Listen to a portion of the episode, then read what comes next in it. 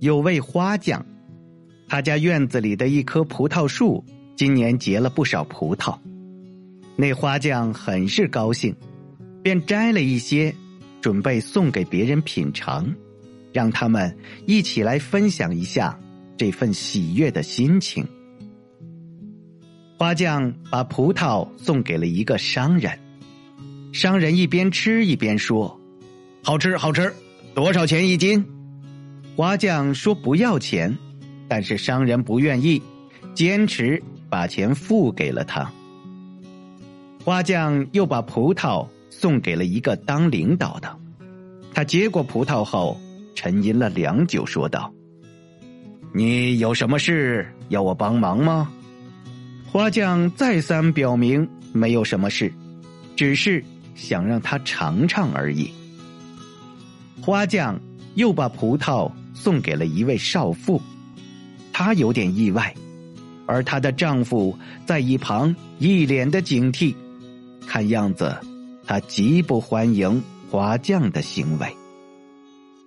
花匠又把葡萄送给了一个过路的老人。他吃了一颗后，摸了摸白胡子，说了声“不错”，就头也不回的走了。那花匠很高兴，他终于找到了一个真正能和他一起分享快乐心情的人，一个用温柔优雅的态度生活的人。佛说：“你看世界是什么，你便是什么。”觉得社会乱了，是因为自己的内心乱了；一味的感慨人情淡薄，只是因为自己变得薄情寡义了。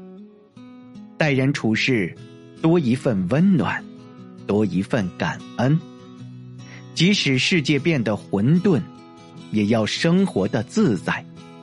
重要的是每天面对生活的态度。以温柔优雅的态度生活，少一些功利，少一些私心，做一个有品位的优雅的人。